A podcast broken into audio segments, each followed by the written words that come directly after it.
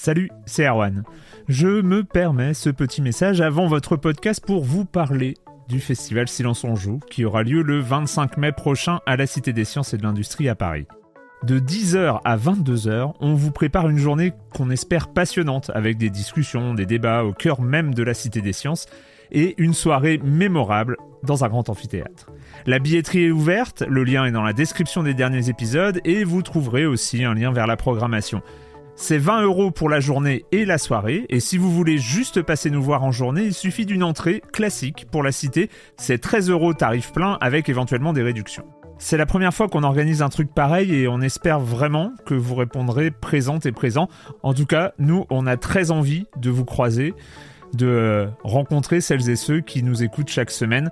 Rendez-vous donc le 25 mai et je vous laisse avec votre épisode de Silence en joue ou de la bande-annonce ou de Gâchette gauche ou de Dans la boucle. Enfin bref, bonne écoute. I'm Sandra, and I'm just the professional your small business was looking for. But you didn't hire me because you didn't use LinkedIn jobs. LinkedIn has professionals you can't find anywhere else, including those who aren't actively looking for a new job but might be open to the perfect role, like me. In a given month, over 70% of LinkedIn users don't visit other leading job sites. So if you're not looking on LinkedIn, you'll miss out on great candidates like Sandra. Start hiring professionals like a professional. Post your free job on linkedin.com/people today. Non, mais j'ai trop ri avec vos histoires de Gaïa là. C'est pas possible. Et puis tu as coupé euh, Erwan, il repartait hein, sur After Us. hein. Il, il en remettait. euh, il en Ah remettait. ouais, non, Ah mais ouais. là, il y a un moment, faut, faut Oh, arrêter. ouais, c'est clair, l'acharnement sur cette pauvre enfant aux cheveux. Non, mais parce que c'est nul, mais quand même, c'est un peu. Ah mais j'étais c'est nul, j'étais mais c'est 100% moche. dans la j'étais 100% dans la justification, c'était horrible. assume pas, Erwan. Avoir, se ju- avoir à se justifier, mais euh, je- c'est c'est- c'est atroce. Donc, euh, donc voilà, il va falloir assumer après. Euh, je pense que j'aurai des retours, mais qu'est-ce que c'est que Mais ce quel- truc euh, mais Quelle bon. semaine quand même, quelle semaine de Mais jeu. quelle jeux, semaine quand même. Post Tears of the s'en rappeler, Kingdom, hein. euh, Ouais, non, de cool. Nous sommes dans la bande-annonce de Silence on joue. La question, comme j'ai expliqué, hein, comme j'ai expliqué dans la hum, dans le crossover, euh, j'ai posé la question euh, sur le Discord de Silence on joue. Est-ce qu'il y a des questions que vous aimeriez voir posées dans la bande-annonce? Celle-ci est arrivée. euh, Celle-ci est signée. Elle est signée Manzazu. Et la Elle est question. super. Hein. Ça nous a tenu, ça nous a tenu 25-30 minutes en attendant Julie. euh. En attendant, Julie, non, mais c'était vachement bien comme échange, Ouais. c'était rigolo. La, question est celle-ci. Quel est le jeu vidéo de vos 15 ans? Patrick. Ah c'est une question difficile. Moi aussi, j'ai un peu ramé parce que je- mon premier instinct, c'est de citer du CinemaWare parce que ce sont les jeux de mes années. Moi, 15 ans, j'ai mon Amiga. Donc, euh, mon ordinateur Amiga, il me marque énormément. Donc, c'est la découverte de beaucoup de genres de jeux. CinemaWare m'accompagne beaucoup, mais bon, vous allez dire que je radote. Je vais pas répondre CinemaWare toutes les semaines à ces questions. Non, euh, allez, moi, un titre qui est, qui est vraiment emblématique pour moi de mes 15 ans, donc de, de cette arrivée de l'Amiga euh, chez moi, c'est Xenon 2.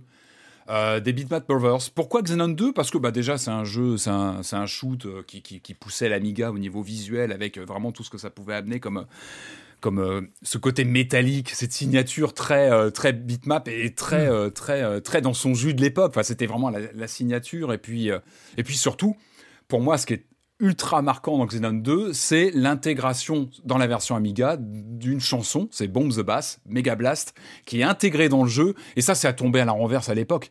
Et ça me marque profondément parce que à ce moment-là, j'entends ça qui sort du haut-parleur de mon Amiga, c'est complètement fou. On a ce, ce titre produit par Tim Simenon qui va bosser après avec Dépêche Mode. Enfin bref, bon, voilà. Je vais pas vous refaire tout le CV du monsieur, mais ça me marque parce que je me dis, le jeu vidéo, il est capable d'intégrer d'autres formes artistiques avec une musique échantillonnée. En plus, c'est de la house music. On est en 90, on est à fond dedans. Il est, il est vraiment. C'est un jeu de son époque. Enfin, son- voilà, pour citer un jeu de 89-90, bah, House, euh, Xenon 2, c'est la musique de l'époque, c'est les grandes tendances, c'est du shoot, c'est les Beatmat Brothers. Il y a tout ça au même endroit. Et encore une fois, ça me marque dans- parce que ça, voilà, le jeu vidéo, il est capable d'intégrer d'autres formes artistiques, et puis ça va se confirmer quelques années après, avec Wipeout qui va intégrer euh, des, des Prodigy et compagnie. C'est le début, en fait, le début de ces technologies où le jeu vidéo devient un carrefour euh, plastique de création comme ça artistique différente. Euh, Il y a de l'image euh, digitalisée, numérisée. On commence à avoir de la musique échantillonnée. Et, euh, et puis bah, l'Amiga, il est intouchable. La version Amiga de Xenon 2, Toujours. elle est On a absolument compris ça. intouchable au, niveau, euh, au niveau de la musique. Donc voilà, c'est c'est peut-être le jeu de mes Ok. 15 ans, euh, parmi d'autres, hein, parce que sur mon Amiga, j'avais plein de choses, les voyages de Newton, enfin, Mais Xenon 2, parce que voilà, la musique euh, était à tomber par terre, vraiment. Marius. Euh, bah, Ah, moi, c'est Ah. très. Non, non, c'est très facile. Euh, moi, 15 ans, c'est rien du tout. Parce que ça correspond à une période où j'ai arrêté le jeu vidéo. Euh, en discutant, enfin, j'ai réussi à re- resituer un peu les ruptures. C'est euh, le, le dernier gros jeu qui marque que je fais, c'est euh, Wolfenstein 3D, donc en 92. Et après, je n'y joue plus jusqu'à la Nintendo 64 qu'achète ma sœur et et le fait qu'elle achète Ocarina of Time et que finalement c'est moi qui vais le faire et puis avec elle à côté quoi. Ouais. Et GoldenEye. Donc, donc rien. Donc c'est vraiment le trou noir où je- j'ai où j'ai une vie dissolue de, de jeune euh, Mais c'est. punk ouais. avec un t-shirt marqué punk dessus. Donc tu butes Hitler dans, dans Wolfenstein et t'arrêtes, quoi, en gros. Ouais, je, je, mais je sais même pas en plus si c'est pas une décision consciente, hein. c'est pas un truc où je me dis j'ai fait le tour, euh, ras-le-bol. euh. Ouais, ouais, c'est. Et je et je me souviens voir chez des copains ou avec des frangins de copains euh, voir Doom au loin, à me dire euh, ouais quand même pas mal. Wipeout c'est marrant, c'est un autre truc qui m'a marqué Hmm. euh, sans que j'ai la PlayStation, mais je- j'ai joué chez des copains, ils me disaient quand même euh, ouais la musique là. Non, mais il y a euh, aussi, je pense qu'il y a ce syndrome. À, à 15 ans, tu t'ouvres aussi beaucoup à d'autres en- environnements, à la musique, tu t'ouvres. C'est pour ça aussi que je faisais de la voilà. peinture, je faisais beaucoup de conneries. et, euh, Ouais. Julie. Alors, je ne portais pas de, de t-shirt euh, Je suis une punk à l'époque, mais pas loin. pas loin, j'écoutais beaucoup du skate, Converge et non le peuple de l'herbe. euh, ouais, ouais, non, c'est... euh, je- Le peuple de l'herbe, ouais, vraiment, Ouais. c'est euh, c'est la- c'est mes 15 ans, quoi. C'est- Le skatepark. et le skatepark et euh, j'avais quand même euh, du temps pour jouer aux jeux vidéo parce que donc on avait souvent les, les consoles un peu à la bourre la PlayStation j'avais eu un peu longtemps après la sortie donc là on était à fond sur la sur la PS2 on venait de la voir justement et on avait chopé bah, tout un tout un panel de jeux mais alors je me rends compte avec le recul que c'était vraiment très ciblé jeux japonais moi j'étais dans ma grande période euh, où j'avais suffisamment de temps pour faire des JRPG donc je jouais pas mal à Final Fantasy Mm. euh, 10 à Kingdom Hearts et euh, je me souviens aussi bah, de moments vraiment euh, grandioses sur Ico. Mais le jeu que j'ai vraiment poncé sur euh, sur la PS2 euh, à mes 15 ans, c'est c'est Tekken 4. C'est c'est vraiment le moment où j'ai retrouvé le plaisir euh, que j'avais déjà eu, euh, mais vraiment plus gamine. euh, à jouer euh, à jouer contre mes potes quoi c'était Ouais. et à juste euh, débloquer des cinématiques de personnages euh, qui faisaient énormément travailler mon imagination euh, pour le pire euh, comme en témoigne le site fanfiction.net quoi mais bref c'est Wow, wow, Mais- Tekken 4, trop euh, d'infos. mais Tekken 4 vraiment et en plus c'est un jeu euh, que j'ai plaisir en fait à redécouvrir et je, je ne vous dirai pas assez à quel point j'attends le 8 voilà Ok. Euh, moi, pour ma part, écoute, j'ai failli. Ma première réponse, c'était la même que Marius. C'était rien.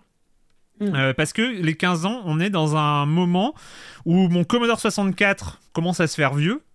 Euh, donc euh, je vais pas dire, je vais pas dire que j'y jouais pas plus du tout. Peut-être que je relançais des parties d'Ar- d'Arcanoid ou ou ce genre de choses. Mais bon, encore une fois, il fallait attendre un quart d'heure pour que ça arrive. Enfin voilà, c'était un peu un peu relou.